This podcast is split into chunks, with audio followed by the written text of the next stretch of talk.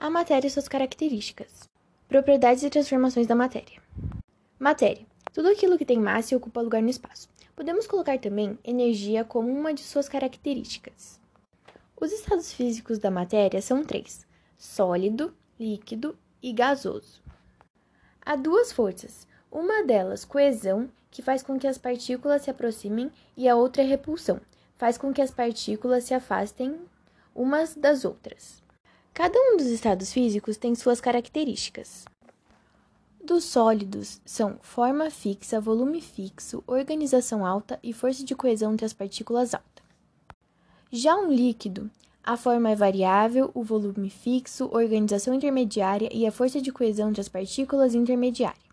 E por último, o gasoso, variável em forma, variável em volume, desprezível em organização e sua força de coesão entre as partículas é baixa. Algumas pessoas se perguntam se plasma é um quarto estado físico, porém, como não pode ser comprovado no momento, não pode ser considerado.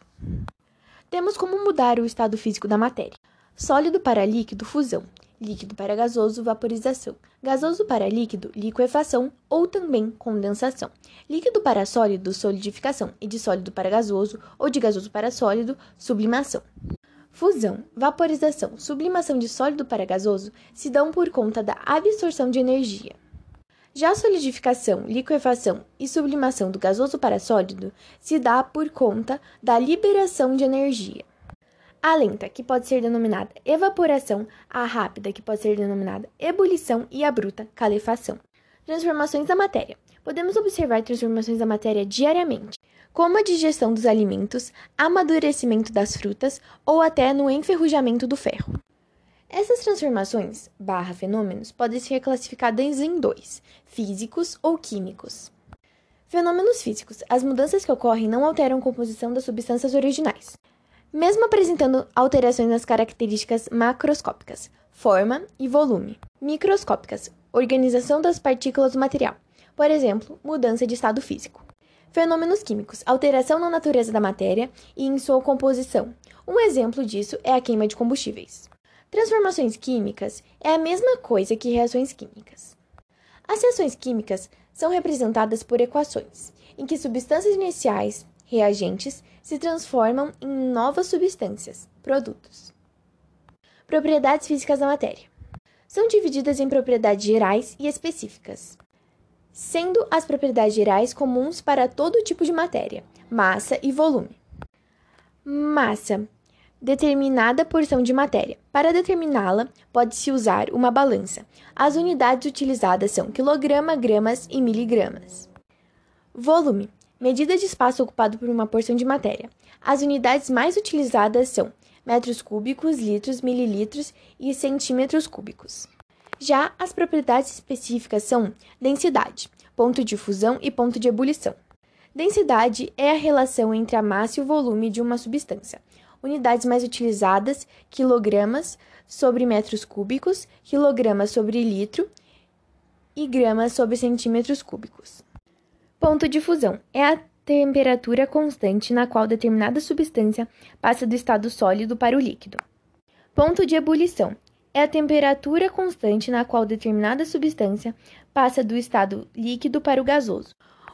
O ponto de ebulição e de fusão de determinada matéria pode mudar por conta da temperatura e da pressão do local. Para determinar o estado físico de uma substância, podemos utilizar um esquema. Se a temperatura da substância for maior que seu ponto de fusão, a substância está sólida. Se a temperatura dessa substância está entre o ponto de fusão e de ebulição, essa substância está líquida.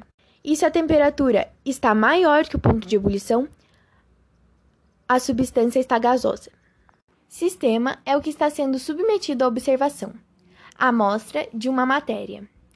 As substâncias são as matérias que possuem todas as propriedades físicas bem definidas, determinadas e praticamente constantes, ou seja, são formadas por um único tipo de componente, átomos, moléculas ou aglomerados iônicos. São divididas entre substâncias simples e substâncias compostas, sendo que as substâncias simples são formadas por um único tipo de elemento químico, exemplo, O2 ou H2, e substâncias compostas são formadas por mais de um elemento químico, Exemplo, H2O. Misturas são matérias que apresentam mais de uma substância em sua composição, além de não possuírem propriedades físicas definidas. Cada substância que compõe uma mistura é denominada componente. Podemos dividir as misturas em misturas homogêneas, que têm aspectos uniformes, apresentam uma fase, e misturas heterogêneas, aspecto não uniforme e apresentam mais de uma fase. As misturas eutética apresentam ponto de fusão e ponto de ebulição variável. As misturas azeotrópicas apresentam ponto de fusão variável e ponto de ebulição constante. A substância pura, ponto de fusão e de ebulição constante. E a mistura, ponto de fusão e ponto de ebulição variável.